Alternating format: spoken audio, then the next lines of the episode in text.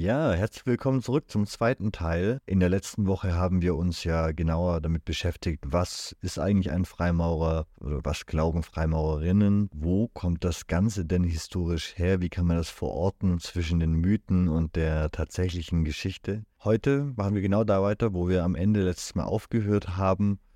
Es wird um die deutsche Freimaurerei zwischen den Weltkriegen und davor gehen und auch ein bisschen danach. Wir werden uns mit Winkellogen beschäftigen im 19. Jahrhundert und einige alte Freunde, sowohl aus der rechtsesoterischen als auch einfach nur aus der esoterischen Ecke wieder treffen. Wir steigen direkt ein. Das ist eigentlich eine super Überleitung zu dem Thema Verschwörungstheorien und Freimaurerei. Ah, du, bist, du, du, du gehst mir zu schnell, Mimi. Ich habe noch, hab noch zwei, drei Sachen, die ich vorher gerne, die wir vorher besprechen sollten, bevor wir zu den Verschwörungstheorien kommen, wenn das okay ist. äh, zum einen würde ich ganz kurz gerne über die Französische Revolution reden, weil ähm, das mich wirklich fasziniert hat. Die Französische Revolution, zu der wir in der Zukunft auf jeden Fall mal noch mehrere Folgen machen müssen und äh, ich, ich scheue mich davor, weil ich weiß, es wird unglaublich viel Arbeit. Ähm, äh, das irgendwie halbwegs sinnvoll zu ordnen, was alles da passiert. Ähm, aber genau, die Französische Revolution als eben vielleicht mit der entscheidende, einer, einer der großen Momente der letzten paar hundert Jahre in unserer Geschichte, der halt tatsächlich extrem geprägt hat, wie wir jetzt heute leben, dass wir jetzt alle heute in den Besitzverhältnissen und dem politischen System äh, leben und aufgewachsen sind. Ne? Ähm, und den riesigen Einfluss der Freimaurerei auf, auf die Französische Revolution. Äh, es gab viele Polemiken danach aus dem ganzen monarchistischen Resteuropa, der dann schockiert nach Frankreich geschaut hat. Ähnlich schockiert wie in den 20er Jahren ähm, Westeuropa auf die russische Revolution geschaut hat. Also man, man muss das tatsächlich als ähnlichen Schock der Systeme und, und äh, vorstellen. Ähm, und äh, dass eben da gern von der Freimaurerrepublik geredet wurde, um die Französische Republik zu denunzieren irgendwie und eben aus einer oft auch katholisch herrschenden Perspektive zu sagen, guck, da sind die Freimaurer, das passiert, wenn ihr eure Freimaurerprobleme nicht rechtzeitig ne, an der Wurzel packt, dann kriegt ihr so eine Republik. Und dann seid ihr ruckzuck äh, Guillotine Kopf ab. Ja. Genau. Ähm, ja, wie du sagst, äh, Französische Revolution, großer Einschnitt und großer Schock. Äh, und das äh, vor allem deswegen, weil eben tatsächlich ein radikaler Bruch mit der alten Ordnung ist. Ne? Und die alte Ordnung war eben auch die Verbindung von Thron und Altar, wenn man es jetzt mal auf die Schlagworte runterbricht. Und deswegen, genau wie du sagst, insbesondere äh, natürlich diejenigen Herrscher, die noch dieser alten Ordnung verhaftet waren und die katholische Kirche, also der Altar aus dieser Gleichung, äh, die versuchen, äh, ja, ich möchte jetzt nicht sagen zu denunzieren, das ist schon wieder zu, zu sehr gewertet, aber äh, die versuchen ihre eigene Beschreibung innerhalb ihrer weltanschaulichen Parameter dessen, was da passiert ist und äh, ihre eigene Deutung davon. Und da spielen dann sehr schnell die Freimaurer, äh, aber auch die Illuminaten, da kommt diese ganze Illuminatengeschichte her, eine zentrale Rolle.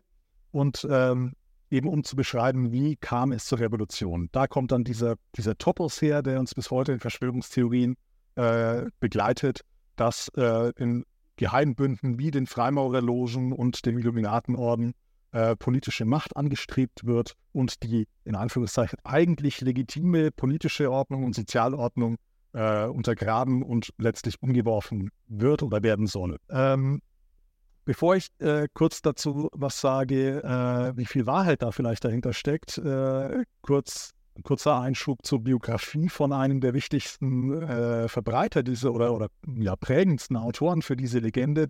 Und die Topoi, die er da aufmacht, die findet man wirklich bis heute im Verschwörungsdiskurs. Und das ist Augustin Baruel, ein äh, Jesuitenpater, der ähm, vor den Exzessen der Französischen Revolution flieht. Ich glaube nach England, wenn ich es jetzt richtig mir gemerkt habe und der dort dann äh, schon in den 1790er Jahren eben beginnt, seine Geschichte der Französischen Revolution und vor allem der Vorgeschichte der Französischen Revolution zu verfassen. Äh, und der webt da dann ein, ein faszinierendes, äh, mehrbändiges Kompendium von, äh, wer alles an der Verschwörung beteiligt war. Und das, der, der fängt gar nicht bei den Freimaurern an, sondern der geht ja zurück bis zu, äh, bis zu den äh, gnostischen Sekten äh, der Antike, die natürlich, ne, also da haben wir wieder dieses, der, der Heretiker war schon immer der Gegner der Kirche und äh, in verschiedenen Permutationen hat er sich bis heute gehalten und in den Freimaurerlogen jetzt quasi eine Organisationsform gefunden, die schlagkräftig genug war, um äh, die Ordnung in Frankreich zu stürzen. Das ist so ein bisschen die Geschichte, die er da erzählt. Und was ich besonders spannend daran finde, äh, dass Baruel selbst Freimaurer war. Und jetzt kann man sagen, wie passt denn das zusammen? Und äh, das wird noch verstärkt, diese Frage, wenn man, äh, wenn man sieht, dass auch ganz andere Figuren aus der gleichen Zeit äh, um 1800, die ganz wichtige ja, äh, Multiplikatoren und, und, und Sprachrohre für Verschwörungstheorien und diese, diese Idee der Geheimbundverschwörung, dass die ganz oft selbst Freimaurer waren. Entweder ehemalige, die mittlerweile den Bund verlassen hatten wieder, oder tatsächlich sogar noch mehr oder minder aktiv irgendwo Freimaurer waren. Und das hängt damit zusammen, dass wir äh, um diese Zeit, Ende 18. Jahrhundert, eben ganz heftige Gefechte zwischen verschiedenen Vorstellungen von Freimaurerei, zwischen verschiedenen äh, Lehrarten der Freimaurerei hatten, darüber, was die Freimaurerei zu sein hat. Und äh, Leute wie Baruel oder, ähm, äh, oder andere, äh, die dann ihre Geheimbundverschwörung äh, schrieben, die wandten sich mit dieser Geheimbundverschwörung gegen die Art der Freimaurerei, die sie selbst ablehnen. Also es war nicht so, dass sie generell sagten, die Freimaurerei, sondern da ging es dann eben oft darum, äh, die, die eher an aufklärischen Idealen orientierte Freimaurerei ist ein Problem. Aber eine äh, christlich fundierte religiöse Freimaurerei, die ist ja eigentlich gut. Sie wurde nur ähm, äh, gekapert oder konnte sich nicht durchsetzen gegen diese neuen Kräfte. Und diese neuen Kräfte sind dann eben, äh, ja, je nachdem, die Gnostiker, die Ketzer, ähm, die Philosophen, äh, die, die Atheisten und so weiter und so fort. Wie viel ist jetzt an dieser Geschichte dran, dass die Französische Revolution eine Freimaurerrevolution war? Äh, ja, wieder die Lieblingsantwort des Historikers, sowohl als auch. Also ein bisschen was stimmt, ein bisschen was auch nicht. Also natürlich waren Freimaurer äh, an der Revolution beteiligt, im Sinne von Menschen, äh, die Mitglieder in Freimaurerlogen waren, waren auch an der Revolution auf Seiten der Revolutionäre beteiligt. Klammer auf, die Revolutionäre ist auch schon wieder so ein Begriff. Wir haben ganz viele verschiedene Phasen der Revolution, die von verschiedenen sozialen Gruppen getragen wurden. Und wenn man jetzt aber dagegen hält, dass auch zu den Opfern, zu den ersten Opfern äh, der Revolution auch Freimaurer gehörten, dann relativiert das das vielleicht ein bisschen. Also Logen wurden teilweise während äh, der Revolution auch geschlossen und verboten. Ähm, also auch die Revolutionäre hatten Angst vor einer Unterwanderung, die ihnen quasi das, das äh, den Sieg wieder entringt. Und äh, auch die hatten dann äh, schnell in Verdacht, dass da irgendwelche geheimen Zirkel in Freimaurerlogen existieren, die das machen würden. Also so einfach zu sagen, die Freimaurer waren auf Seite der Revolution und deswegen äh, haben sie was damit zu tun, äh, ist es eben nicht. Von daher ähm, die Idee, dass in den Logen selbst die Revolution vorbereitet würde, äh, daran ist nicht, auch wenn örtlich äh, vielleicht Netzwerke zwischen Menschen existierten, die sich auch in Logen begegnet sind, äh, die dann in der Revolution äh, entscheidende Rollen übernommen haben. Ja, es ist sehr spannende Perspektive darauf. Finde die Vorstellung, dass eben vielleicht damals in einer gewissen sozialen Schicht auch einfach viele Leute Freimaurer waren in Frankreich und dann die Revolution eben die Gesellschaft spaltet, entlang eben auch also nicht entlang dieser äh, Linie Freimaurerei oder Nicht-Freimaurerei, sondern eben, eben andere Ideen. Und wenn sich die Freimaurerei generell in diesem Spannungsverhältnis zwischen, es könnte ein christlicher Männerorden sein, quasi so eine Art Templerorden am, am einen Ende des Spektrums, am anderen Ende des Spektrums ein liberaler, aufklärerischer Verein, wo Menschen sämtlicher Couleur sich treffen können und bessere Menschen werden können gut, bessere Menschen, auch wieder eine Frage, was für, aber eben in einem liberalen, aufklärerischen Sinne am, an, die, an diesem Ende der Spektrum, ähm, finde ich, macht es ganz gut, diesen, diesen, diesen breiten, dieses Spektrum auf, in dem sich irgendwie auch gedanklich die Freimaurerei bewegen kann, bewegt hat vielleicht, je nachdem. Und das ist vielleicht die Überleitung zum zweiten Punkt, nämlich dieses extrem uneindeutige Bild der Freimaurerei, zu dem du ja auch ganz viel in deiner Disk geschrieben hast. Die Schwierigkeit zu sagen, ähm, das, das sind überhaupt die Freimaurer, weil wir eben einfach historisch so viele Pole haben. Genau, ja, und das, das geht tatsächlich dann auch wirklich schon in die Anfangsjahre zurück. Äh, ich hatte ja vorhin erwähnt, diesen Streit zwischen England und Schottland, darüber wer jetzt eigentlich äh, tatsächlich die Brutstätte der Freimaurerei war. Äh, das, das liegt natürlich auch an Quellenlage und so weiter. Es liegt aber auch daran, dass tatsächlich eben in beiden Ländern Freimaurereien oder sagen wir mal Maurerlogen, die dann auch äh, zu Freimaurerlogen wurden, äh, schon sehr früh äh, existierten, sehr früh äh, greifbar werden und die aber von Anfang an auch bedeutende Unterschiede in ihrem Verständnis von Freimaurerei hatten ähm, und in ihren Ritualen und entsprechend auch die Ausbreitung äh, all diese verschiedenen Logen, Großlogen, äh, Ritualsysteme und so weiter, die beginnen dann im 18. Jahrhundert auf dieser Welle der Popularität zu reiten und breiten sich aus, sodass dann in Europa schon verschiedene Freimaurereien ankommen, also in Festland-Europa. Und dort treffen sie jetzt natürlich auf äh, ganz andere soziale äh, Bedingungen, ne? auf andere Gesellschaften, auf andere äh, religiöse Prägungen und so weiter und nehmen das natürlich auf und an und wandeln sich dadurch. Und das dann teilweise ja von Staat zu Staat oder von Stadt zu Stadt, sodass diese, diese, dieses Flickenteppich, äh, dieser Flickenteppich noch, noch viel größer, noch viel bunter, noch viel verwirrender wird. Äh, und dann kommt dazu, dass die natürlich, insbesondere wenn sie irgendwie in der gleichen Stadt zwei Logen existierten oder äh, in der Nachbarstadt die nächste Loge existierte, dann war auch so dieser Drang, wir müssen uns irgendwie absetzen von denen, abheben von denen, was ist unser Unique Selling Point, so im modernen Manager-Sprech. Ähm, also all das befördert eine, eine, Herausbildung von ganz unterschiedlichen Ausprägungen von Freimaurerei. Und, äh, und dieses, das wieder einzufangen, das gelingt bis heute nicht, aber äh, trotzdem ist in, im Kern von fast allen oder allen mir bekannten, sage ich so, allen mir bekannten Freimaurersystemen äh, in den Ritualen steckt irgendwo ein Satz, der mehr oder weniger äh, wörtlich so geht, äh, alle Freimaurer der Welt machen gemeinsam nur eine Loge aus oder nur eine Freimaurerei aus. Also dieser, dieses Ideal der Einheit und Einheitlichkeit ist da und es clasht in eklatanter Weise mit der Realität von teilweise wirklich unvereinbaren Unterschieden. Ja, und äh, aus diesem Spannungsfeld, wie geht man damit um? Wie versucht man sich zusammenzulaufen? Versucht man überhaupt sich zusammenzulaufen? Oder welche, welche Stellen versuchen sich zusammenzulaufen? Wer übernimmt da vielleicht äh, gerade mal das Zepter und versucht wieder mal einen Anlauf? Äh, daraus entspringt dann ganz viel der Entwicklung, die innerhalb der Freimaurerei stattfindet. Und in Deutschland äh, ist das dann besonders eklatant, weil wir hier ja den berühmten Flicker, Flickerteppich hatten, die Kleinstaaterei und erst die in Anführungszeichen späte Reichseinheit 1871 äh, und entsprechend dort auch schon wirklich gefestigt, institutionell gefestigte unterschiedliche Großlogen dann äh, ab 1871 auf dem gleichen Staatsgebiet existieren und die dadurch fast schon gezwungen sind, sich irgendwie zusammenzuraufen. Und es gab da auch schon seit ungefähr Mitte des 19. Jahrhunderts eben eine, eine Strömung innerhalb der Freimaurerei, die hat maßgeblich von ich, ich das so das, das Graswurzellevel, also von den einfachen Mitgliedern, nicht so sehr von den Logenleitungen getragen war, äh, die darauf hinarbeiteten, im Sinne des Nationalismus zu sagen, okay, wir sind zwar jetzt, du bist Mitglied dieser Loge, ich bin Mitglied dieser Loge und du bist bei denen, aber wir sind ja alle Freimaurer und wir sind ja alle Deutsche. Also müssen wir doch irgendwie einen gemeinsamen Standpunkt finden können. Und äh, ja, diese Versuche, die fruchtlos bleiben, das schon kann ich ja spoilern sozusagen, die treiben dann die Entwicklung der Freimaurerei äh, in Deutschland vor, äh, voran. Und bis heute ist das eher durch, äh, durch so eben dieses interessante Konstrukt, was ich vorhin beschrieben habe, mit dem Dachverband für die Dachverbände. Also die, der Dachverband, der über den verschiedenen Großlogen nochmal steht, eher so äh, als eine, eine provisorische Lösung, die sich aber heute eben bewährt hat, äh, geschaffen worden. Ich habe jetzt eine Liste vorbereitet mit bekannten Freimaurern. Ich will die kurz einmal kurz runterrattern. Ihr könnt nebenbei einen Schluck Wasser trinken oder euch entspannen.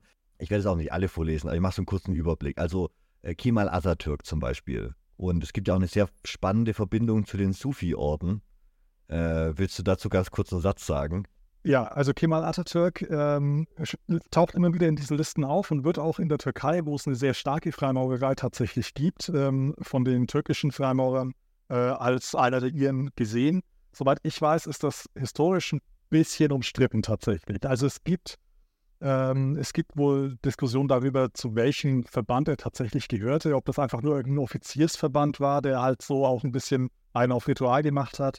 Äh, oder wenn es dann Freimaurerorden wie aktiver war, äh, das steht alles ein bisschen auf wackeligen Beinen. Ähm, und die Sufi-Orden, das ist dann so ähnlich wie die Freimaurerei im christlichen, lateinischen Europa, äh, natürlich sich dann gerne aufs Christentum und auf christliche äh, Orden oder Ritterorden und so weiter beruft. So äh, ist das natürlich mit der Freimaurerei weltweit passiert, dass die an die Gegebenheiten vor Ort und die Kultur vor Ort versucht haben anzuknüpfen und sich daraus irgendwie abzuleiten.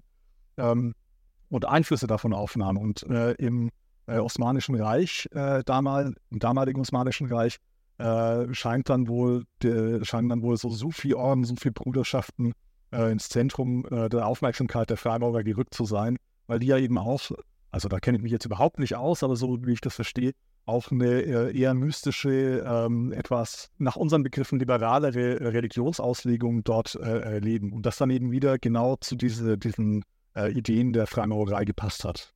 Ja, und auch ein bisschen dieser mystische Gedanke, dass man eben geheimes Wissen innerhalb des Su der Sufi-Orden weitergibt und es äh, quasi Rituale gibt und so Stufen, aber genau, also weiß ich auch nicht, wie weit da.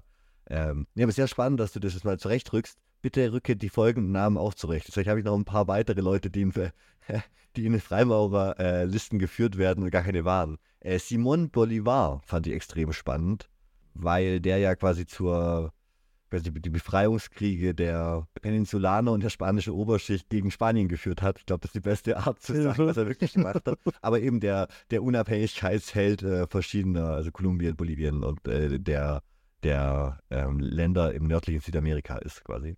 Genau, also so, soweit ich weiß, war er tatsächlich Freimaurer und auch wieder in Südamerika gibt es bis heute eine sehr starke, weit verbreitete Freimaurerei. Also äh, soweit ich weiß, Mars und äh, auch dort ist er natürlich dann für die für die Freimaurer äh, in Südamerika äh, äh, nicht nur, nicht nur aus antikolonialen Gründen hält, sondern dann auch noch tatsächlich einer der unseren. Das, das verkauft sich auch immer sehr gut natürlich. Dann Winston Churchill. Sir Arthur Conan Doyle, der ähm, Erfinder von Sherlock Holmes. ähm, Fichte, Johann Gottlieb, der, der Philosoph äh, Henry Ford. Würde passen. Kann, also kann ich jetzt weder äh, bestätigen noch verneinen, würde auf jeden Fall passen. Ne? Also gerade wieder USA, England, da war das sehr weit verbreitet, in den USA noch weiter und in England insbesondere unter den, der, der bürgerlichen Schicht von der Conan Doyle und so weiter. Passt alles ins Bild, ja. Ja, dann auch in Amerika natürlich Benjamin Franklin und George Washington als, als Gründerväter und ähm, ja, aus England natürlich auch, wie du vorhin schon gesagt hast, quasi in die Kolonien direkt mit abgewandelt. In, die, in Jamaika gab es eine, ba also ne, äh, und gibt es ja auch eine lange Tradition und so, so Orten, wo ich es gerade jetzt vor der Recherche erwartet habe, dass es so lange Freimaurer, aber überall, wo es British Empire damals gab, gab es dann auch relativ schnell Freimaurer. Ja. Irgendwie, ja. so den Eindruck. Ähm, und äh, dann haben wir in Deutschland natürlich Leute wie Goethe, dessen Zauberlehrling ja anscheinend auch ein bisschen an, also ähm, war, war, das Zauberflöte oder der Zauberlehrling? Ja, die Zauberflöte ist ja dann Mozart, der wahrscheinlich auf deiner Liste auch gleich kommt, nehme ich an. Genau, als nächste. Richtig. Genau. Ja, und bei, bei, bei Goethe sagt man oft ähm, Wilhelm Meisters Wanderjahre, dass das so ein, äh, quasi die Beschreibung eines freimaurischen Einweihungsweges in äh, Romanform sei. Das, über, das überlasse ich dann aber den äh, Germanisten und Literaturwissenschaftlern, darüber zu richten, ob das so ist oder nicht. Müssen wir uns hier im Podcast auch kein Urteil anmaßen. Äh, dann äh, Samuel Hahnemann, den wir schon äh, erwähnt hatten, ähm, der Gründer, der, der, Erfinder der Homöopathie, ähm, Herder, Haydn, Rudyard Kipling, äh, der Schriftsteller vom Dschungelbuch, äh, Lessing, Liszt, Mozart, wie du schon gesagt hast, Kurt Tucholsky, ja, genau. die habe ich jetzt mal hier runtergelistet. Aber auf jeden Fall ein Who is Who der Kulturschaffenden und der politisch irgendwie wichtigen Leute im 20. und 19. Jahrhundert. Ja, eigentlich wollte ich jetzt noch ein bisschen über den Ersten und Zweiten Weltkrieg. Lasst mal noch kurz ein bisschen in Deutschland bleiben. Also das, das Who is Who können wir im Hinterkopf behalten. Das wird nämlich ein bisschen der Aufhänger zu den Verschwörungstheorien natürlich auch, weil wenn so viele bedeutende Leute, äh, die irgendwie auch einen historischen Eindruck haben, Teil des gleichen Vereins waren, ist es natürlich naheliegend, dass die alle miteinander geheime Pläne geschmiedet haben und irgendwie doch äh, Heinrich Heine was mit dem Dschungelbuch zu tun hat. also, war dann einfach lange Listen von Leuten, zu denen man viel gefährliches Halbwissen hat und da äh, will das Gehirn eigentlich schon automatisch die Verbindung knöpfen. Man muss sich quasi am Riemen reißen, dass man nicht selber anfängt, Verschwörungstheorien und äh, zu, zu, starten, während, während man sich das so durchliest, ganz, ganz oberflächlich nur. Ja, insbesondere natürlich, wenn es dann eben äh, Staatsmänner der Vergangenheit sind, dann fragt man sich fa fast automatisch, wie viele von den heutigen sind denn eigentlich auch Freimaurer und was machen die, wenn die sich irgendwie als Freimaurer in Logen begegnen.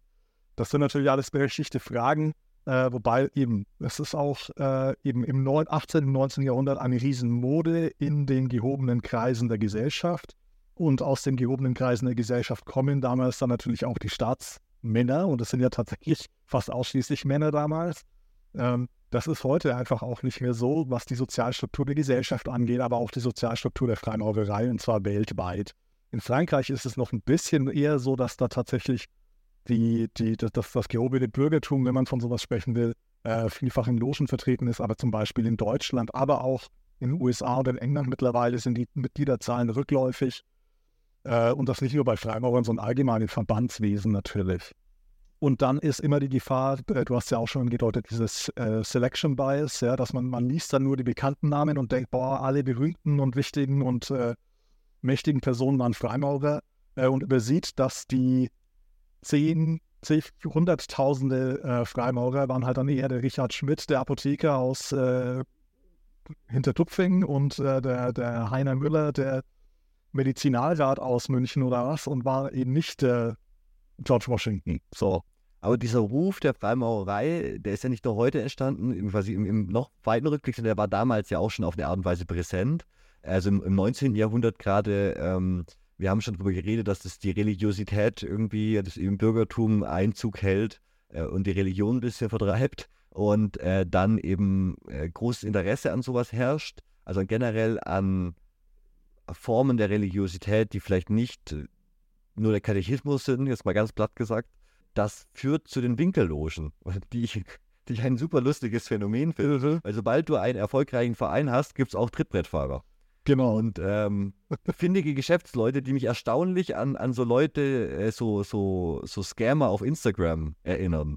Der Theodor Reuss, der hätte auf jeden Fall mit dem Instagram-Account richtig Spaß. Ja, ja das, das, das stimmt. Wenn du Freimaurerei auf Wish bestellst, so ungefähr, ne? Genau.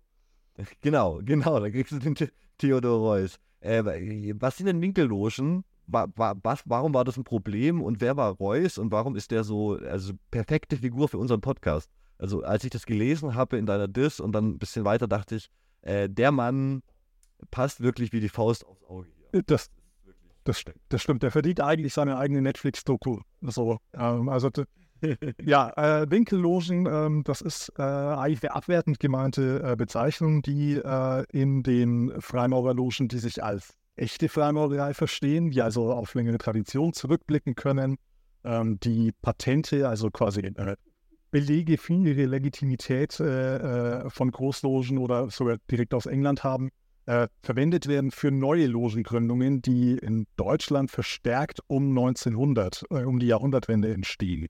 Und diese Wortschöpfung Winkellogen, die kann man sich so denken, die ist äh, analog zum Winkeladvokaten, der jetzt heute auch nicht mehr unbedingt zum Alltagssprachgebrauch gehört, aber der ja auch schon andeutet, irgendwie shady. Äh, das ist zumindest kein guter oder kein richtiger Anwalt. Äh, der macht so Geschäfte nebenbei und so. Und das ist den, was dann da den Begriff für Winkellogen mitschwingt. Das sind Neugründungen, die keine freimaurische Legitimität haben, angeblich. Äh, oder tatsächlich, das ist dann wieder Auslegungssache. Ähm, und so ihr eigenes Ding machen. Und wir haben da eben tatsächlich dann ganz, ganz bunte und krude Mischungen. Teilweise wirklich dann Leute, wie du gesagt hast, die setzen sich so gefühlt an einem Sonntag hin äh, mit einem Glas Rotwein oder zwei und schreiben schnell fix irgendwas runter, womit sie dann Leute anlocken können und äh, horrende Mitgliedsbeiträge kassieren. Äh, und äh, andererseits haben wir aber auch äh, Logen oder also Logen-Neugründungen, die teilweise die Rituale verwenden, die auch die anderen Logen verwenden, ne? die die eben aus Verräterschriften, wir hatten es ja vorhin schon davon, kennen oder, aus, oder weil sie selbst Freimaurer waren und ausgetreten sind und die gleichen Rituale verwenden, auch von den Idealen und so weiter her, ähm, äh, sich von auf Linie, wenn man so will, bewegen, aber eben sagen, wir gründen unseren eigenen Verein, weil irgendwelche Missstände in der offiziellen Freimaurerei existieren, äh, die wir nicht mittragen wollen. Und einer der Hauptpunkte äh, dabei ist zum Beispiel, was wir ja vorhin schon hatten, das, ja, nennen wir es mal, das gespannte, gespaltene Verhältnis äh, zu den äh, deutschen Juden. Ähm, äh, ein anderes ist die Frage eben der Religiosität. Ja, ähm, wir hatten in Preußen im äh, Kaiserreich die Situation, dass es in Preußen drei Großlogen gab und alle drei äh, waren äh, christlich ausgerichtet. Also zwei waren sogar ganz offiziell so, dass sie keine Nichtchristen aufgenommen haben und die eine hat zwar offiziell Christen aufge äh, Nichtchristen aufgenommen, aber de facto eigentlich auch nicht. Ja, also die hatten das zwar in, den in ihren Statuten, dass auch Nichtchristen dürfen, aber de facto hat man denen den Zugang verwehrt. Und das hat natürlich äh, etliche, nicht nur Nichtchristen, nicht nur Juden äh, in Preußen, sondern auch äh, liberaler gesinnte äh, Freimaurer in Preußen durchaus gestört. Äh, und dann gab es eben einen, den Hans Settegast, der dann sagte in den 1890ern, mir reicht ich gründe jetzt eine neue Loge, ich nehme die gleichen Rituale wie die anderen Äh, aber wir erlauben allen Zutritt, weil das ist eigentlich freimaurerisch Ideal. Das ist jetzt ein Beispiel für eine Winkellosengründung, äh, die, wo, man, wo man nicht vorwerfen kann, dass das irgendwie betrügerische Absichten waren. Und dann am anderen Ende des Spektrums haben wir so Leute wie Reus oder Nathan Pers. Also ich beschreibe da ein paar verschiedene Leute. Äh, Weinhändler aus äh, Charlottenburg, der eben sich so einen schnellen Pfennig noch dazu verdienen will. Ähm, oder Theodor Reuss, der tatsächlich eine faszinierende Figur ist der als Journalist und Opernsänger schon gearbeitet hatte und eine Weile in England gelebt hat auch und in England auch tatsächlich Kontakt zur, zur echten Freimaurerei hatte, äh, Mitglied einer Loge wurde und dort innerhalb der englischen Freimaurerei dann Kontakt zu den, den ja, heute würde man sagen, Lunatic Fringe, ja, also die, die richtigen Hardcore-Esoteriker in der Freimaurerei findet. Äh, und viel faszinierter von deren Auslegung der Freimaurerei ist als wieder von der Mainstream, englischen Mainstream-Freimaurerei und dann so diese, dieses Rabbit Hole entlang äh, immer weiter in äh, abstrusere, obskurere, esoterische äh, Auslegungen und, und Systeme äh, hinabsteigt und dann mit der Rückkehr nach Deutschland das mitbringt und dort seine eigene äh, esoterische Freimaurerei gründet. Und dann ein Orden jagt den nächsten, könnte man fast sagen. Also er gründet zuerst den Weltbund der Illuminaten, der nichts mit den historischen Illuminaten zu tun hat. Äh, und dann später gründet er irgendwie den, den, schottischen Ritus, der nichts mit dem äh, alten angenommenen schottischen Ritus zu tun hat. Also man sieht auch quasi so, eine, so ein Recycling von Namen. Ja, es gibt so ein paar Begriffe, die müssen fallen, die sind Legitimitätsmarker. Ähm, und äh, also wirklich, gründet ein Ding nach dem anderen. Äh, oft ist es so bei diesen winkellosen Gründungen, dass nach einer Weile die Leute, die da gutgläubig dann Mitglied werden, äh, irgendwann merken, das ist hier eine Abzocke und entsprechend dann die, den äh, großlosen Chef äh, rausschmeißen und so ähnlich lief das teilweise auch mit Theodor Reuss eben ab. Ähm, aber ich würde Reuss persönlich auch eher wieder in die Richtung, so wie wir es vorhin mit dem Baron von Hund hatten, stecken. Also sicherlich hat ihm das äh, auch gefallen, der Prestigegewinn als Großmeister und äh, dass da auch äh, eine Finanzierung mitkam. Das, das stört ja nicht. Aber äh, ich würde sagen, der war schon auch ein Überzeugungstäter. Der hat wirklich an seine esoterischen Theorien äh, und, und Ritualmagie. Also das wird wirklich ganz wild, wenn man dem, der Biografie folgt. Ähm, äh, und, und, und Sex, Sexpraktiken, ja, also so äh, all sowas spielte damit rein. Das hat er. Alistair Crowley genau, hat er getroffen. Genau, genau. Mit, Mitgründer des OTO, der dann später von Crowley ja eigentlich zu der großen äh, ritualmagischen Okkultvereinigung gemacht wurde. Aber er war eben Überzeugungstäter. Der hat wirklich an all das geglaubt und hat das wirklich auch für die die eine wahre, authentische Auslegung der Freimaurerei gehalten. Und er war von Blavatsky fasziniert und der Theosophie, mit ihrem Wissen aus Tibet und aus Asien, ihrem Geheimwissen, was, was, was sie quasi scheinbar zu verbreiten glaubte. Und hat, ähm, hast du auch geschrieben, Steiner, äh, Rudolf Steiner, den Gründer der Anthroposophie, mit der Freimaurerei in Kontakt gebracht. Ja, ja, genau, richtig. Ja, äh, also äh, überall seine Finger im Spiel hier, der Gute. Und zum Ordo Templi Orientis, also OTO, wie du gesagt hast, ähm, diesem Orden werden wir auf jeden Fall noch eine eigene Folge machen. Ich bin mir ziemlich sicher, dass der Mimi äh, sich schon drauf freut, da ganz viele Zitate rauszusuchen. und wir ein paar äh, magische Rituale vielleicht auch live im Podcast zu durchführen können. Bei der Kamasutra-Folge, die jetzt gestern äh, als letztes rauskam, habe ich schon ein paar altindische magische Ritu Sex magische Rituale quasi allen Hörerinnen empfohlen, wie man quasi mit äh, nach dem Sex die Person in sich verliebt macht. Ganz einfach, praktisch braucht man nichts. Ne? Also äh, es gibt das Rezept mit den, mit den, mit den, mit den Hoden, mit den Witterhoden. mit den Witterhoden und dann gab es das Rezept äh, ohne alles. Das ist auf jeden Fall sehr praktisch. Hört euch an, falls ihr euch für indische Sexualmagie interessiert. Ansonsten ähm, kommen auch noch ein paar moderne Magiefolgen. Genau, nur so als ganz kleiner Ausblick hier am Rande. Ja, Reus ähm, bräuchte auf jeden Fall eine Netflix-Serie, wie du gesagt hattest. Falls jemand von Netflix zuhört, ähm, schreibt gern an, an uns eine Mail oder an Manuel. Wir setzen euch dann sonst mit Manuel in Verbindung. genau die Weltkriege waren jetzt für die Freimaurerei, also vor allem der Erste Weltkrieg, war ja generell für die deutsche Gesellschaft ein ganz schöner Schock und generell für die europäischen Gesellschaften, aber jetzt in, in Deutschland, denke ich, zu einer, zu einer besonderen Verrüttung, Zerrüttung geführtes Selbstbildes und, und eben der auch der, der sozialen Veränderungen aus dem Kaiserreich in die Weimarer Republik und so weiter. Das hat natürlich auch ihre Spuren an der Freimaurerei äh, irgendwie hinterlassen, weil wir ja jetzt schon bemerkt haben, dass quasi keine gesellschaftliche Debatte an der Freimaurerei vorbeigehen konnte. Sie musste sich ja, äh, sie besteht ja leider aus Menschen, die, die sich mit in, in, einer Gesellschaft außerhalb des Bundes auch leben. Und dementsprechend werden eben diese gesellschaftlichen Fragen immer wieder ähm, auch, auch in die Gemeinschaft hineingetragen. Äh, und der Erste Weltkrieg, ja, unangenehm. Das war denn das mit den Freimaurern. Ja, unangenehm ist ja schon euphemistisch ausgedrückt, ja. Aber genau, also wie du sagst, die gesellschaftlichen Debatten, die finden äh, zwangsläufig ihren Weg in die Logen und das äh, einerseits, wie du sagst, weil die, die äh, Brüder natürlich selbst in der, in der Welt leben äh, und teilweise ja auch äh, in, in bedeutenden Positionen äh, aktiv sind. andererseits auch, weil ja die Freimaurerei permanent auf der Suche nach sich selbst ist in Deutschland, durch diese Vielfalt, die wir schon beschrieben haben. Und dann immer die Diskussion ist, äh, müssten wir nicht vielleicht äh, dieses oder jenes, müssten wir nicht auf diese Art und Weise nach außen wirken oder uns nach außen öffnen oder Einflüsse von außen mehr wahrnehmen, mehr reinlassen, mehr aufnehmen und so weiter. Äh, und das findet ganz viele unterschiedliche Antworten immer, deswegen diese Zerstrittenheit, die nie zu einer Einheit äh, führt oder jede, jeden Versuch, eine Einheit herzustellen, irgendwie untergräbt und von vornherein ähm, schon fast äh, äh, vergeblich erscheinen lässt. Und dann kommt der Weltkrieg. Der Erste Weltkrieg, äh, Kriegsausbruchjahr 1914. Und ähm, plötzlich tut sich da vermeintlich eine Gelegenheit für die deutsche Freimaurerei auf. Ähm, viele von uns haben wahrscheinlich in der Schule noch gelernt, dass ja die Deutschen, äh, also die gesamte deutsche Gesellschaft äh, mit Hurrageschrei in den Weltkrieg gestürmt sei 1914.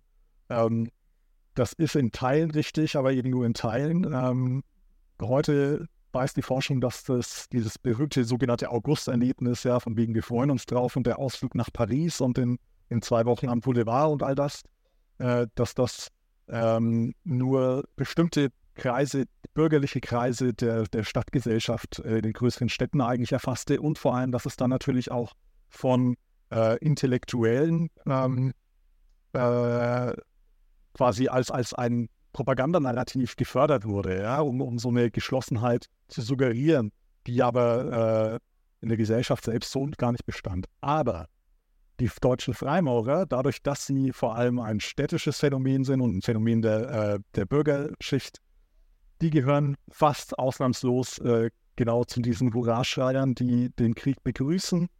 Und dass äh, auch die Teile der deutschen Freimaurerei, die vor 1914 eigentlich totale Anhänger von äh, Internationalismus und Pazifismus waren. Ähm, die reiten also total auf der Welle, äh, dass es jetzt halt losgehen muss und dass Deutschland der Angegriffene ist und, äh, und nicht, damit nicht genug. Sie verbinden diese, diese, diese Kriegsbegeisterung auch mit ihrem Selbstbild von Freimaurerei. Plötzlich sehen sie quasi eine Aufgabe, die die deutsche Freimaurerei als deutsche Freimaurerei äh, äh beleben kann, wo sie aktiv werden kann, nämlich den freimaurischen Geist äh, in die Welt zu tragen, und zwar auf den Bajonettspitzen der deutschen Soldaten. Ähm, was das konkret heißt, das ist eine gute Frage. Da, darüber werden dann während des Weltkriegs schon auch wieder die Gräben aufbrechen, als es dann daran geht, das auszuformulieren, was das denn heißen soll. Aber so in den ersten zwei Jahren ungefähr genügt das, äh, um wirklich eine Euphorie innerhalb der Freimaurerei äh, zu befördern äh, und erstmals sowas wie eine deutsche freimaurerische Einheit fühlbar und erlebbar zu machen. Ähm, und insbesondere wird das dann erlebbar in den sogenannten Feldlogen. Also das ist äh, auch schon seit den Ursprüngen der modernen Freimaurerei ein Phänomen, äh, was in allen Ländern vorkam, äh, dass ähm, Soldaten, äh, wenn sie im Feld standen, beziehungsweise äh, im, im, Feldlager äh, waren und Freimaurer waren, dann haben sie in den Feldlagern, wo sie waren, ihre eigenen Logen gegründet für die Zeit des Krieges. Ne? also man will quasi nicht auf die, diese schönen Rituale und so verzichten, aber die eigene Loge und die Heimat äh, ist so weit entfernt. Deswegen macht man jetzt ein Feldlager mit den Brüdern, die dort auch in der gleichen Kompanie sind. Und das findet auch im Ersten Weltkrieg statt und auch, auch auf allen Seiten äh, und ebenso auch äh, auf äh, deutscher Seite. Ähm, wir haben ganz viele äh, Feldlogengründungen, sowohl an Ost- als auch äh, an der Westfront. Ähm, und Dort erleben die Freimaurer ganz unmittelbar, was jetzt plötzlich heißt, eine geeinte deutsche Freimaurerei zu sein. Erstens geeint durch den soldatischen Geist, ja, im Feld gegen den Feind und so, äh, aber auch, weil ja jetzt plötzlich wirklich aus allen möglichen Großlogen äh, die Brüder zusammenkommen und sich quasi auf ein gemeinsames freimaurisches Arbeiten einigen müssen für die Zeit an der Front. Und auch institutionell fangen dann die Großlogen notgedrungen an, sich darauf zu einigen, wie regeln wir das denn jetzt? Ja, das ist jetzt quasi, das sind jetzt Logengründungen, die nicht mehr eindeutig dieser oder jener Großloge zuzuordnen sind. Also insgesamt wirklich viel Bewegung in der ganzen Einheitsfrage, mehr Bewegung, da passiert mehr als äh, in den Jahrzehnten zuvor, wo man das endlos tot diskutiert hat. Äh, und das hinterlässt natürlich dann Spuren äh, in der deutschen Freimaurerei oder in dem, was dann deutsche Freimaurer später verstehen werden unter Freimaurerei, äh, auch noch in den 1920er und in den frühen 1930er Jahren.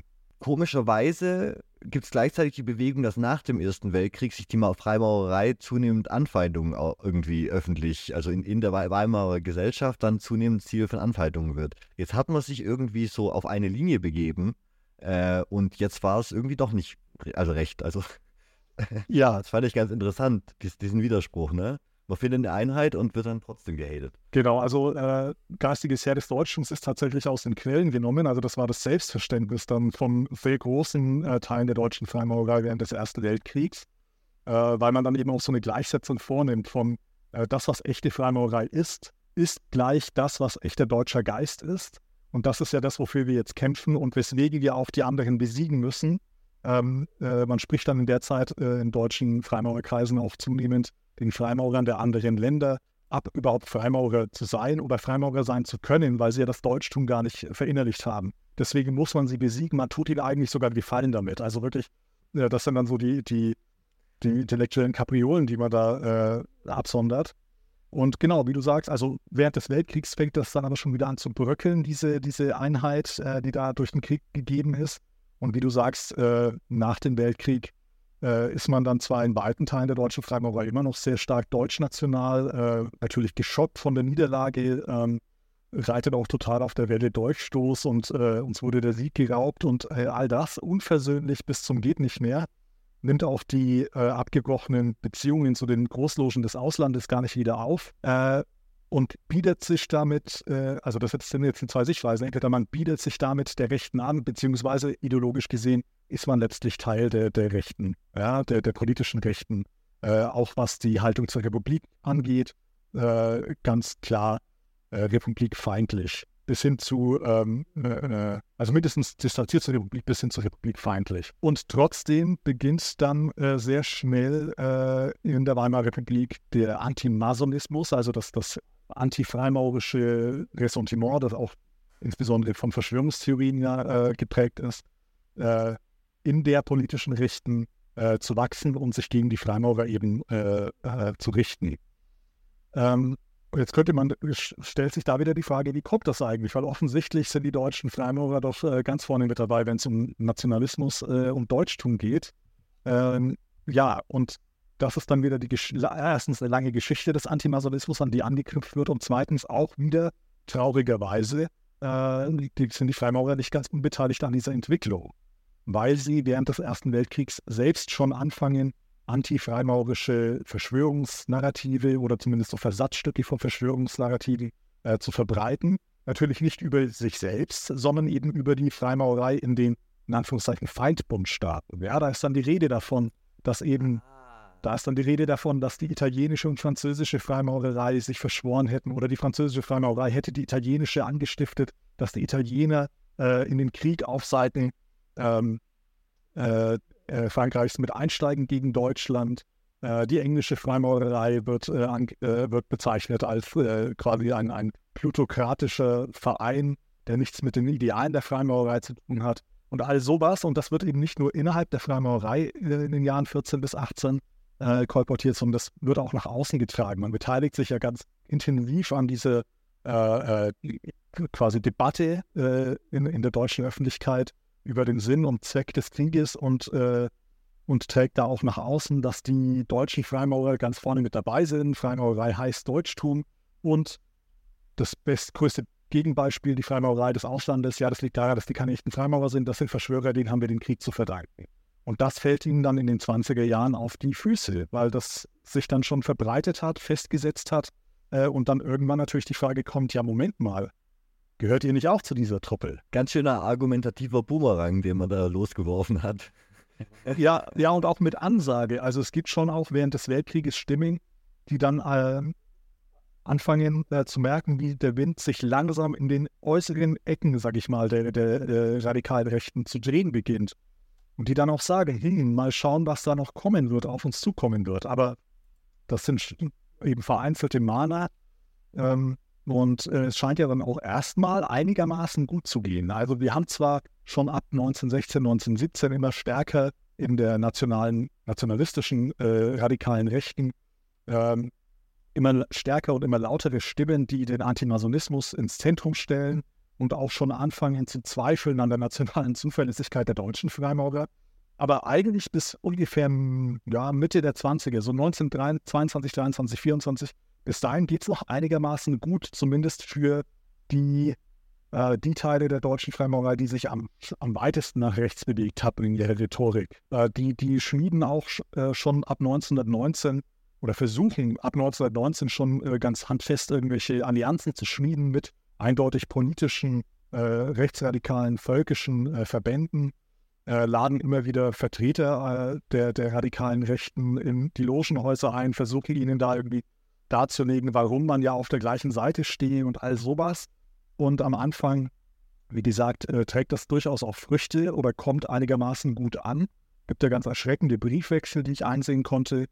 Äh, aber auch in den, in den äh, Verbandszeitschriften sowohl von Freimaurerseite als auch den Verbandszeitschriften von ja, so, so Gruppen wie eben dem Deutsch-Völkischen Schutz- und Trutzbund oder ähnlichen äh, findet das schon seinen Niederschlag. Und eben, der Wind dreht sich dann äh, auf breiter Front eigentlich so ab 1923, 24, wo dann erstmals auch Zweifel aufkommen und so ein Druck quasi entsteht von der radikalen Rechten auf die Freimaurerverbände zu sagen, okay, ihr müsst euch aber schon noch ein bisschen deutlicher abgrenzen von den, äh, ja, in Anführungszeichen internationalistischen, humanitären, äh, Klammer auf, verjudeten äh, in der Quellensprache äh, Weltfreimaurereien.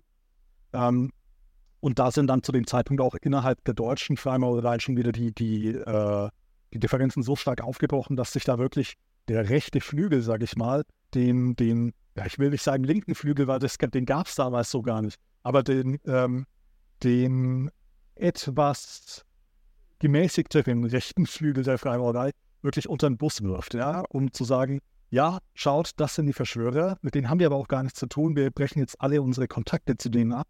Äh, und das ist dann so, ein, so eine, ähm, wie habe ich es genannt, so, so eine, so eine ähm, Schleife, die da in Gang gesetzt wird. Die Freimaurer selbst haben die angestoßen und dann äh, die, die äh, rechten Verbände reagieren darauf, indem sie immer mehr und immer radikalere Bekenntnisse zur Rechten und immer stärkere Abgrenzung von den äh, vermeintlich internationalistischen Freimaurerlogen äh, fordern. Äh, und so radikalisiert sich das dann äh, immer weiter bis, äh, ja, bis in die 1930er Jahre hinein. Ich habe mal drei Buchtitel rausgesucht, die genau aus dieser Zeit kommen, die du jetzt beschreibst. Äh, von zwei äh, auch äh, schon Freunden des Podcasts, will ich sagen. Äh, Erich von Ludendorff und, ähm, und äh, Sebottendorf, also der, der sich selbst geadelte von Rudolf von Sebottendorf. Ähm, ich lese einfach mal kurz die Titel vor. Ludendorff hat 27 ein Buch veröffentlicht, das heißt Die überstaatlichen Mächte im letzten Jahr des Weltkrieges. Und äh, dann vier Jahre später, 1931, mit einem noch etwas deutlicheren Titel Vernichtung der Freimaurer, Freimaurerei durch Enthüllung ihrer Geheimnisse. Ähm, und Sebottendorf hat 1924 äh, sein Buch veröffentlicht, schon drei Jahre vor dem ersten von Ludendorff die geheimen Übungen der türkischen Freimaurer, der Schlüssel zum Verständnis der Alchemie, eine Darstellung des Rituals der Lehre und der Erkenntniszeichen orientalischer Freimaurer, wo er auch immer wieder quasi dediziert warnt vor der gewissen Ausprägung der Freimaurerei. Ähm, aber da sehen wir, da gibt es auf jeden Fall, ähm, äh, also da gibt es Autoren und Nachfrage für, für solche Sachen eben in, ab der zweiten Hälfte der 20er. Ja. Und ja. das führt dann im Endeffekt zu zum Verbot der Freimaurerei unter den Nazis, oder? Ähm, diese schlechte Stimmung von rechts. Ja, also das ist natürlich jetzt eine rote Linie, die man aufzeichnen kann und die sicher nicht falsch ist, aber man überspringt eine ganze Menge äh, Graustufen dabei wieder. Also die, selbstverständlich, die Nazis, die schwimmen ja als eine äh, rechte Sammelbewegung äh, in den 1920er Jahren äh, total in diesen Wust aus antisemitischen, antimasonischen äh, Verschwörungstheorien. Also die können sich dem nicht nur, also sie wollen das auch nicht, aber sie können sich dem auch nicht entziehen. Aber was sie schaffen, äh, und das nicht nur was die Freimaurerei angeht, sondern in ganz vielen ideologischen Fragen, äh, spätestens so ab der zweiten Hälfte der 20er Jahre, dass sie ideologisch im Großen und Ganzen diffus bleiben. Also es ist klar, dass sie radikale Rechte sind, es ist klar, dass sie Demokratiefeinde sind, es ist klar, dass sie Antisemiten sind, es ist klar, dass sie Freimaurerfeinde sind. Aber was das konkret heißt, welche Variante der antifreimaurischen Verschwörungstheorie sie anhängen, ja, ob sie da jetzt alle Freimaurer damit meinen oder ob sie sagen, nur die Hochgrade sind das Problem oder ob sie sagen, nur diese Großlogen sind ein Problem und die sind okay, das bleibt so im Unklaren. Und das ist natürlich Strategie auch äh, bei, auf Seiten der Nationalsozialisten, so schaffen sie es, die ganzen äh, äh, ideologischen Streitfragen, die auch innerhalb der Rechten zu Zersplitterungen führen, äh, zu umschiffen und so ja immer stärker das rechte Wählerpotenzial äh, zu sich zu ziehen. So werden die eigentlich erst zur Massenbewegung. Und ähm, jetzt könnte man deswegen auch annehmen, dass dann ab 1933 mit der Machtübergabe an die Nationalsozialisten äh, ziemlich schnell das Ende der Freimaurer kommen muss. Also noch kurz vorher hatten, äh, hatten nationalsozialistische Pressestellen äh, beteuert, ähm, dass, dass man mit der Freimaurerei aufräumen werde. Und zwar auch mit der angeblich deutschen Freimaurerei aufräumen werde. Ja, und dann passiert aber erstmal nichts. Also zumindest nichts auf äh, politischer äh, Ebene. Und das freut niemanden mehr als äh, die extrem rechten Teile der deutschen Freimaurerei. Die fühlen sich dann plötzlich eher so bestätigt darin, ah, es gibt doch eine Möglichkeit, hier in diesem Staat noch mitzuwirken. Na, das sind Träume, die dort auch schon in den 20er Jahren formuliert werden. Man versucht da auch schon Kontakt zu verschiedenen völkischen Verbänden und eben auch zur Nationalsozialistischen Arbeiterpartei aufzunehmen. Äh, man träumt davon, sowas wie ein äh, weltanschaulicher Eliteorden im Kern des nationalsozialistischen Staates zu werden. Aber das ist dann wiederum auch ein Zahn, der ihnen sehr schnell gezogen wird. Also die großen Logen, die, äh, die das versuchen zu verwirklichen, die da auch Kontakt aufnehmen tatsächlich zu führenden Nationalsozialisten, äh, zu Rosenberg oder dann äh, im Jahr 1933 zu, äh, zu Göring äh, oder die auch nach München reisen, um im Braunen Haus vorstellig zu werden, also in der Parteizentrale vorstellig zu werden. Äh, dem wird schon recht schnell klar gemacht, also was ihr euch da vorstellt, das wird nicht passieren. In einem nationalsozialistischen Staat ist kein Platz für die Freimaurerei. Also es wird schon so ein bisschen angedeutet, ihr habt eine Schonfrist gerade, aber haltet den Ball flach. Und man schließt dann seitens dieser, äh, dieses rechten Flügels der Freimaurerei daraus, okay, als Freimaurer können wir nicht fortbestehen, aber das macht nichts, weil wir sind ja eigentlich gar keine Freimaurer. Die nächste intellektuelle Kapriole ist dann, eigentlich sind wir ja deutsche Kultgemeinschaften, die auf uraltes germanisches Wissen und äh, alte germanische Lehren zurückgehen. Wir haben zeitweise halt diese, dieses Kleid der Freimaurerei angenommen, äh, um fortbestehen zu können, um der, der, äh, der Vernichtung äh, zu entgehen durch die katholische Kirche und andere Kräfte. Äh, aber jetzt können wir diese Teilung endlich abschütteln und können zu unserem eigentlichen Wesen zurückkehren, eben eine deutsche oder eine deutsch-christliche Kultgemeinschaft zu sein. Und man, äh, man benennt sich entsprechend dann auch um äh, und man überarbeitet die Rituale streicht da Dinge raus, die doch zu sehr ans Freimaurische erinnern, also sowas wie die weißen Handschuhe und der, der Schurz. Also Ritualkleidung der Freimaurer wird rausgestrichen. Natürlich die Bezeichnung Freimaurer wird rausgestrichen. Und selbstverständlich äh, werden auch äh, alle Referenzen an das Alte Testament, also an alles, was jüdisch ist, äh, gestrichen und ersetzt durch Symbole, Namen, äh, Gottheiten etc. aus der germanischen äh, Mythologie. Also dann geht es nicht nur um Hiram, den äh, Erbau, Erbauer des Salomonischen Tempels, sondern geht es um Baldur, den Lichtgott der Germanen und solche, solche Geschichten.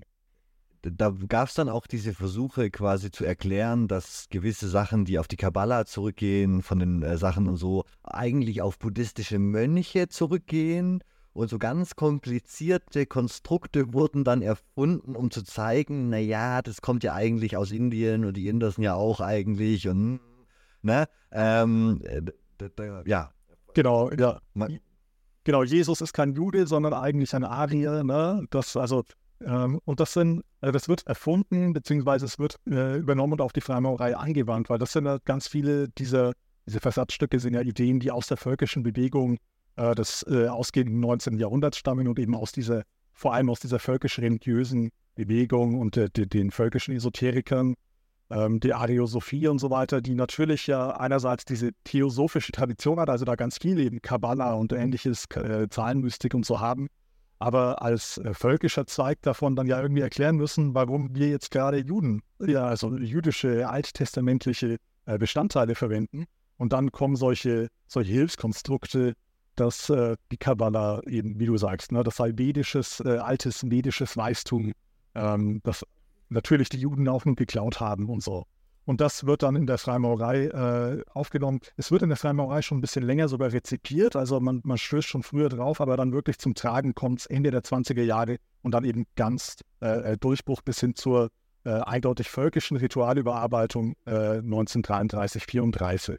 Und dann werden sie aber doch gemeinsam nach dem Hessflug, ähm, also trotz allen Überarbeiten, allen Herleitungen, allen wirklichen echten Versuchen zu, zu erklären, warum die Kabbala doch vedisch ist. Ja, ja. Genau, also äh, äh, wurden sie ja dann doch irgendwie als Geheimgesellschaft eingeordnet und Geheimgesellschaften kann es halt einfach in einem totalitären, also wir versuchen uns ja seit Folgen an der Definition des Faschismus und sind weit weg, aber eine der Grundmerkmale eines faschistischen Staates ist natürlich der Allmachtsanspruch, der totale Staat, der über allem steht. Ne? Und ähm, da kann man eigentlich so Verbände, die aus einer Zeit kommen, wo man geheim was Wissen weitergibt, das kann es ja eigentlich nicht geben. Das muss ja ausgemerzt werden. Genau, genau. Also danke, dass du mir nochmal den, den, den Anstoß gibst. Ich hatte vergessen, wo ich hin wollte. Natürlich zum Verbot 1935, genau. Also wir haben 1934, äh, 33, 34 diese Anpassungs- oder Selbstgleichschaltungsversuche und die werden äh, vom Staat, vom nationalsozialistischen Staat aber gar nicht anerkannt. Also die, die Nazis können jetzt nichts daran ändern, nach welchen Ritualen die meinetwegen arbeiten, die Freimaurer oder Ex-Freimaurer. Aber die Namensänderung, das hat ja dann was mit Vereinsregister und so zu tun, das wird nicht anerkannt. Also sie werden quasi gezwungen, weiterhin unter der Bezeichnung Freimaurerlogen zu firmieren. Ähm, und äh, aber ansonsten weiterhin erstmal noch weitgehend in Ruhe gelassen, bis hin zu sowas wie Anfang 1934 kommt es zu Ausschreitungen, also regional kam es immer wieder zu Ausschreitungen gegen Freimaurerlogen oder die Logenhäuser, die demoliert wurden oder einzelne bekannte Freimaurer, äh, die, die äh, drangsaliert und schikaniert wurden.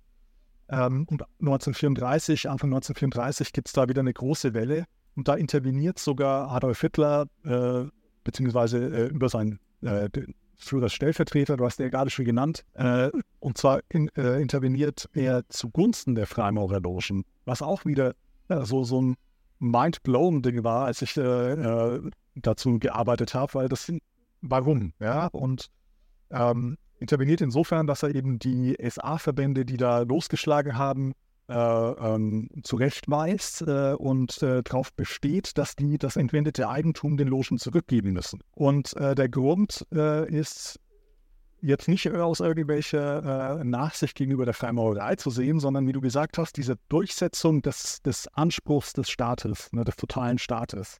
Ähm, der dauert einfach länger. Viele glauben, dass 1933 mit der Machtübergabe, da war es dann geschehen, oder spätestens dann halt mit dem halbfreien, wie es dann so euphemistisch heißt, halbfreien Wahlen äh, im März, da war es dann aber vorbei. Ne? Oder mit der Reichstagsbrandverordnung. Spätestens da war dann der Nationalsozialismus fest im Sattel und hat alles kontrolliert.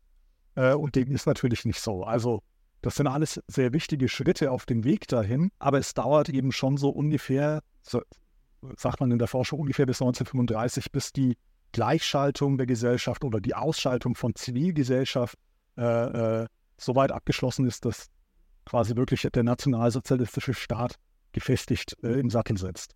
Und in der Zeit, ähm, äh, oder da fällt ja dann auch auf, dass in 1935, das ist ja jetzt der Schlusspunkt, zu dem wir hinwollen, äh, erst da dann das Ende der Freimaurerlogen kommt. Also diesen, äh, äh, wenn man so will, einer der letzten äh, Punkte in dieser Entwicklung, einer der letzten Akteure der Zivilgesellschaft, der ausgeschaltet wird.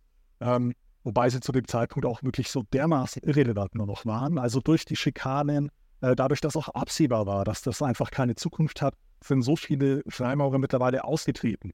Etliche der Logen haben sich selbst aufgelöst, etliche der Großlogen, die nicht zu den hardcore-rechten Flügel gehört haben, haben sich aufgelöst, selbstständig schon. Äh, immer mehr Freimaurer treten aus. Die Freimaurerei war zu dem Zeitpunkt schon seit den 20er Jahren auch wirklich eine überalterte Organisation schon. Also da werden, wird vielfach auch die, das natürliche Ableben schon äh, äh, dazu geführt haben, dass die Mitgliederzahlen weiter zurückgehen. äh, es tritt, nie, tritt, niemand mehr ein oder so gut wie niemand mehr ein in die Freimaurerei.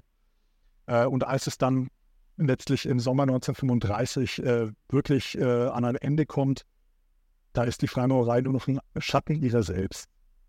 Und ähm, das Ende ist dann auch genau andersrum, als man es vermuten könnte. Es ist nicht so, dass sie verboten wird und dann ist die Freimaurerei vorbei, sondern wieder mit so einem, ja, sanfter Druck ist jetzt wieder ein bisschen euphemistisch, aber den noch verbliebenen Großlogen wird nahegelegt, also das war's mit euch, äh, ich lege jetzt keinen Grund mehr für Logen, ihr solltet euch besser auflösen, zwinker, zwinker, wenn ihr versteht, was ich meine. Äh, und die kommen dem nach, ähm, machen meistens noch eine, ein abschließendes Ritual, womit quasi das Licht gelöscht wird, so nennen Freimaurer das. Ähm, und erst nachdem dann die letzten Logen sich selbst ja, nicht freiwillig, aber trotzdem selbst aus eigenen Stücken aufgelöst haben oder nach eigenem Ritual aufgelöst haben, erst dann wird diese, diese vollendete Tatsache äh, durch äh, ein Gesetz äh, auch abgesichert, das dann äh, Verbot der staatsfeindlichen Organisationen äh, äh, umfasst und dazu zählen dann die Freimaurer. Wie wurde denn die, die Zeit im Dritten Reich von den neu gegründeten Freimaurerlogen beziehungsweise nach dem Ende des Krieges. Wie wurde das rezipiert, aufgearbeitet und inwieweit sind die, die Altlasten jetzt losgeworden? Man könnte es ja eigentlich auch ein Verrat an den eigentlichen Prinzipien der Freimaurerei bezeichnen, wenn man bei den Rechten, Extremrechten anbandelt, die ja für alles stehen, aber nicht Humanismus und äh, naja, gut, man könnte sagen, sie suchen auch irgendwo das Gute, aber auf solchen Abwägen äh, im Menschen, ne, ist, wie, wie konnte die Freimaurerei sich da auch nach Ende des Krieges neu erfinden und wie, inwieweit wurde das aufgearbeitet und thematisiert? Wie, wie ist man das alles, ja, wie ist man damit umgegangen? Mhm. Also das hat sehr lange gedauert und ich würde sagen, in Teilen steckt das immer noch in den Kinderschuhen, auch wenn wirklich so in den letzten 20, 30 Jahren sehr viel passiert ist. Aber viel dann auch äh, durch, äh, durch Forschung, wobei etliches davon auch äh, aus der Freimaurerei selbst finanziert wurde oder gefördert wurde ähm, oder angestoßen wurde. Also grundsätzlich erstmal die Freimaurerei in Deutschland heute, also heute, ähm, die bezeichnet diese Zeit, der, die Verbotszeit 1935 bis äh, 45 als die, die dunkle Zeit. Ähm, einerseits wieder aus den symbolischen heraus, die Lichter der Freimaurerei sind gelöscht. Äh, andererseits natürlich äh, schwingt da äh, völlig zu Recht auch mit, dass sie äh, im Sinne der Werte Human Humanismus und äh, Internationalismus und Friedensgebot und all sowas äh, alles andere als eine Glanzzeit waren. So. Ähm, und man, also es ist ja erstaunlich, dass es relativ schnell schon wieder zur Gründung von Freimaurerlogen kommt. 1945 schon, 46 spätestens werden die ersten Logen schon wieder aufgemacht äh, vielfach auch mit äh, Brüdern, die den, die Kriegszeit überlebt haben, äh, gleich wieder. Und das liegt auch daran, ähm, dass die britischen, französischen und amerikanischen, äh, also die alliierten, äh, westalliierten Besatzungssoldaten, die nach Deutschland kommen, ähm, dass da viele Freimaurer dabei sind. Und äh, die haben zwar sicherlich auch noch ihre Erinnerungen, äh, mindestens institutionelle Erinnerungen daran, an die Abwege der deutschen Freimaurerei in den 20er Jahren. Aber letztlich setzt sich dann schon bei denen und bei den deutschen Freimaurern infolgedessen auf, dann so dieses Bild durch eben, das waren Abwege, ja, äh, das hat nichts mit Freimaurerei zu tun und äh, die dunklen Jahrhunderte, äh, die dunklen Jahrhunderte, die, dunklen Jahre, ähm, die, die äh, quasi die Freimaurer waren verfolgt und verboten, so wie andere Gruppen auch. Vielleicht nicht so nicht ganz so schlimm, also es gab keinen Holocaust, äh, keine Massenvernichtung, wobei auch da teilweise sehr, sehr äh, falsche und einfach nicht angebrachte Mythen dazu unterwegs sind. Aber es gab keine Massenvernichtung von Freimaurern, weil sie Freimaurer waren. Und ähm, aber das ist so das Bild, was sich durchsetzt. Die Freimaurer waren verfolgt und deswegen quasi schon äh, stehen die ja auf der guten Seite, weil sie ja quasi Gegner des NS gewesen sein müssen, wenn sie verfolgt waren. Und dann äh, wird das auch noch immer gleich erklärt als, ähm, ja, Freimaurerei heißt ja eben Humanismus, äh, Friedensgebot, Toleranz, ja, die Werte der Aufklärung oder christlicher Nächstenliebe. Äh, und das steht ja in einem Widerspruch zu den, äh, zur Ideologie des Nationalsozialismus. Entsprechend äh, sei schon quasi von Natur aus die Freimaurerei äh, ja eine oppositionelle Kraft zum NS. Und das ist aber so ein Geschichtsmythos, der sich festsetzt, äh, der auch sehr bequem ist, der natürlich auch sehr, sehr, also pragmatisch einfach äh, nachvollziehbar ist, warum das eine Organisation dann äh, in der jungen Bundesrepublik äh, weiterhin pflegt. Und was ja auch nicht auf die Freimaurerei beschränkt ist. Ne? Weite Teile der deutschen Gesellschaft haben das ja dann plötzlich so gesehen. Also ab dem 8. Mai 45 waren sie plötzlich alle mindestens in der inneren Migration. Ja, das wissen wir alles. Ähm, Ups, wo sind all die Nazis hin auf einmal? Genau. Äh, bis, Keiner hat sie gesehen. Bis, gest alle, bis gestern war man noch irgendwie de, äh, in der Partei und plötzlich war man der größte Widerstandskämpfer. ähm, und das äh, hält sich in der Freimaurerei aber sehr lange, dieses Narrativ. Ähm, und es bricht dann erst so langsam auf, äh, eigentlich 1980. Äh, 1980 erscheint eine Dissertation ähm, von Helmut Neuberger. Äh, die Dissertation damals unter dem Titel Freimaurerei und Nationalsozialismus. Heute gibt es sie als Neuauflage, also jetzt auch nur noch antiquarisch, äh, aber aus dem Jahr 2001 unter dem Titel Wickelmaß und Hakenkreuz, wo das erstmals äh, aufgearbeitet wird, wie das in den 20er Jahren und 30er Jahren und äh, unter der Herrschaft der Nationalsozialisten äh, wie viel Anbiederung äh, es eigentlich gab und Nähe zwischen den deutschen Freimaurern und der, der radikalen Rechten und der, äh, den Nationalsozialisten. Und das wieder. Das ist ein super Folgentitel. Wollte ich nur kurz ein. so, äh, Winkelmaß und Hakenkreuz werde ich auf das, jeden Fall für einen der drei Teile, die soll, also der, oder eine der Teile der Serie hier verwenden. Das muss man klauen, das ist wirklich brillant, das stimmt. Ähm, genau, und äh, wieder to the credit der deutschen Freimaurer ist diese Dissertation 1980 äh, dann äh, verlegt worden und gefördert worden durch die äh, Quattro Coronati. Das ist eine freimaurische Forschungsorganisation, also Freimaurer, die sich selbst mit ihrer Geschichte befassen. Ähm, also da war durchaus die Zeit auch reif, könnte man sagen, auch innerhalb von Freimaurerkreisen, dass man sich ein bisschen selbstkritischer mit der eigenen Vergangenheit auseinandersetzt. Äh, und dann in den 80er Jahren erschienen so ein paar Aufsätze und dann wirklich Fahrt nahm das in den 90ern auf. Da gab es dann mehrere Dissertationen zu äh, den Themen völkische Freimaurerei, Freimaurerei in den 20er, 30er Jahren oder auch äh, äh längere äh, Sichtweisen, quasi äh, Längsschnittstudien von Zeit vom 18. Jahrhundert bis 1935/45.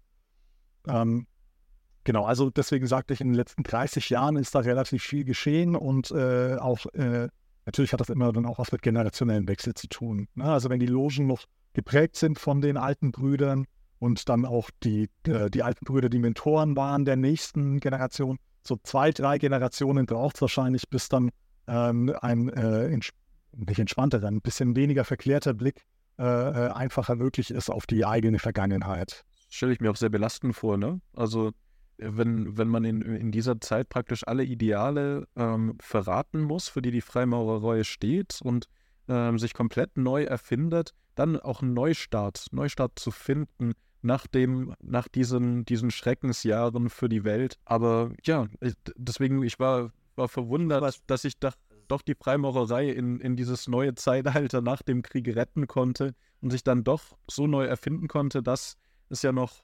Hunderttausende Freimaurer wahrscheinlich auf der ganzen Welt gibt. Zehntausende? Auf der ganzen Welt schon. Ich dachte jetzt Hunderttausende äh, in, in, Deutschland bei weitem nicht, aber auf der ganzen Welt, ja, ja, besteht, ja. Genau, ja, und äh, wie du sagst, ne, richtig, diese Selbsterfindung, man braucht ja dann irgendeinen Ausgangspunkt und äh, der ist entweder positiv im Sinne von, woran knüpft man wieder an? Und da ist dann eben äh, ein Stück weit dieser Mythos, die Freimaurerei, die immer schon für Humanismus und, also die in Deutschland auch immer schon für Humanismus äh, und Toleranz standen, was ja eben wirklich nicht der Fall war. Äh, und äh, andererseits natürlich auch die, diese Präventionsbildung durch die, dadurch, gegen was man sich wendet, ne? eben gegen Tol äh, Totalitarismus, äh, was in der Bundes Bundesrepublik natürlich dann auch noch wegen DDR und wo auch die Freimaurerei verboten war, eine große Rolle spielte. Ähm, beziehungsweise grundsätzlich natürlich Rassismus, Faschismus, Antisemitismus. Ähm, und äh, ja, Genau. Punkt. Es war ja auch wahrscheinlich augenöffnend ähm, zu sehen, wie fragil die Freimaurerei in gewisser Weise auch war ähm, und wie, wie sehr sie doch dann auch den gesellschaftlichen Triebkräften ausgesetzt war. Also wahrscheinlich hat sich da auch in dem Selbstverständnis doch nochmal etwas verändert, indem man gesehen hat, die Freimaurerei existiert nicht einfach, sie existiert in einem Staat und dieser Staat der kann mit ihr machen, was er will, beziehungsweise es, also es, sie steht nicht im luftleeren Raum, sondern ist eben diesen Triebkräften ausgesetzt. Ne? Das stimmt. Und das, wo, wobei ich, also das habe ich jetzt nicht im Einzelnen untersucht natürlich, ne, die Jahre nach 45, äh, wie das rezipiert wurde. Da gibt es ein bisschen Forschung dazu, die ich kenne, aber ich habe das selbst nicht weiter verfolgt. Ähm, aber also Augen öffnen sicher nicht, wahrscheinlich eben mit, wie gesagt, mit so ein paar Generationen Verspätung auch verstärkt. Aber äh, trotzdem entsteht ja, gibt es ja diese Mythenbildung, die das auch auf ganz unterschiedliche Weise interpretieren kann. Ja? Da kann man dann eben entweder das Narrativ stricken, äh, man hat zu viel von außen reingelassen und das war das Problem. Ne? Man hätte sich mehr abschirmen müssen gegen die, die profane Welt, die Außenwelt ähm, und hätte mehr irgendwie in seinem ja, esoterischen äh, äh, Ding äh, versinken müssen. Äh, und die anderen, die sagen, äh, ja, nee, man hat nur das Falsche quasi aufgenommen und rezipiert. Ja, äh, und also im Grunde Diskussionen, die es auch über generell über die deutsche Gesellschaft der 20er, 30er Jahre dann in der Bundesrepublik gab. Wie konnte das passieren mit den gleichen Mythenbildungen und Entlastungsgeschichten, die, die sich Menschen dann erzählen? Ähm, auch da, also ich hatte ja gerade erwähnt, die Studie von 1980 von Helmut Neuberger, die wirklich eine Pionierarbeit ist und äh, nach wie vor, also lesenswert sowieso ähm, äh, und sehr viel, sehr viel äh, Gutes, äh, solide Erforschtes enthält. Aber äh, ich habe auch deswegen an dem Thema selbst geforscht, weil ich eben an manchen Dingen, die wie Neuberger das dann äh, interpretiert, Zweifel hatte ähm, und manchmal eine Zweifel an sich bestätigt, andere nicht so sehr. Ähm, aber eben, also auch Neuberger fällt ein Stück weit auf dieses Narrativ der Freimaurerei nach 45 rein, zu sagen, die Freimaurer sind quasi ähm, da aus, aus voreiliger, äh, aus Selbsterhaltungstrieb, so in einem voreiligen Gehorsam irgendwie nach rechts, rechts abgedriftet. Nicht, weil das irgendwie tatsächlich schon in ihrem Selbstverständnis schon länger angelegt gewesen sei. Ja. Also diese Mythen haben äh, eine lange Halbwertszeit und äh, wird sicherlich weiterhin auch hoffentlich weiterhin dran geforscht werden und dann hoffentlich werde auch ich irgendwann überholt werden. Äh, meine Forschung, das kann man sich ja eigentlich nur wünschen, dass dann irgendjemand noch tiefer gräbt und noch noch mehr interessante Sachen rausfindet oder noch weiter differenziert. Ja, genau. Ähm, ich, äh, das ist die, die Forschungs, ähm, das ist die richtige Einstellung zur Forschung, dass man quasi auf die nächste Generation hofft. Ähm, genau. Äh, auf einer Mini-Version davon fühle ich mich jedes Mal gut, wenn jemand uns in den Kommentaren bei YouTube korrigiert und irgendwie so, so, so einen Absatz, so einen kleinen Aufsatz schreibt, der das noch ein bisschen gerade rückt. Da bin ich immer sehr dankbar den Leuten. Also alle, alle, die das schon gemacht haben, äh, vielen Dank dafür. Äh, es wird von uns überhaupt nicht negativ aufgenommen, sondern wir freuen uns da über, über qualifiziertes Feedback immer. Ich kann es nur wiederholen. Das war's jetzt schon wieder diese Woche.